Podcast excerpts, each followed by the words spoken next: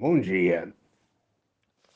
Aqui, professor Aécio Flávio Lemos, para dar um brief do mercado de hoje, 22 de janeiro, 9 horas da manhã, hora do Brasil. Eu tenho a dizer a vocês que hoje as notícias não são nada agradáveis. A Ásia fechou agora há pouco em forte baixa. A Europa, no momento, funciona em baixa e forte baixa. As previsões para os Estados Unidos são de baixa. As previsões para o Brasil, logicamente, são de baixa. O dólar permanece em 5,35, o ouro em 1.850 e, no momento, todos os metais duros estão em baixa. O petróleo em baixa.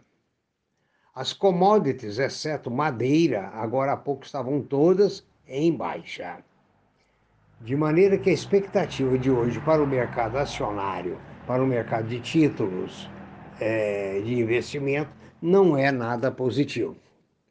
O, a empresária Luísa Helena, do grupo Magazine Luiza, reuniu ontem um grupo de empresários na busca de saídas para essa crise brasileira. Existe notícia que a, a, receberemos da Índia 2 milhões de vacinas ainda esta semana. Agora, fica na dúvida, nós temos uma população de mais de 200 milhões. Dizem que a dose necessária é dupla, duas doses. Então, são necessários 400 milhões de vacinas. Então, isso não anima realmente o mercado. Um ouvinte me perguntou a respeito de debentures.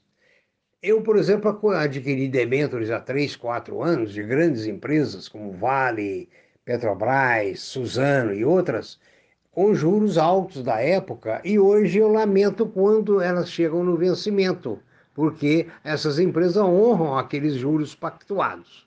Agora, no momento, a compra de debêntures eh, fica assim muito incerto, porque não, os juros estão de uma forma muito instável é preciso aguardar um pouquinho para ver se os juros, aonde eles vão parar. Da forma que eles estão, baixos como estão oficialmente, é, é, não está de acordo com o mercado. O mercado está, na realidade, cobrando muito mais caro.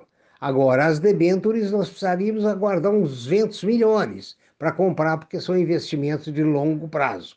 E se você compra uma debenture e ela oferece um juro baixo e você quer desfazer dela a longo prazo ou no futuro, ela vai valer menos. É ao contrário quando você contrata com juros robustos. Um bom dia para todos e vamos esperar por notícias boas no mercado. Hoje é muita prudência mais uma vez. Bom dia, boa sorte e prudência.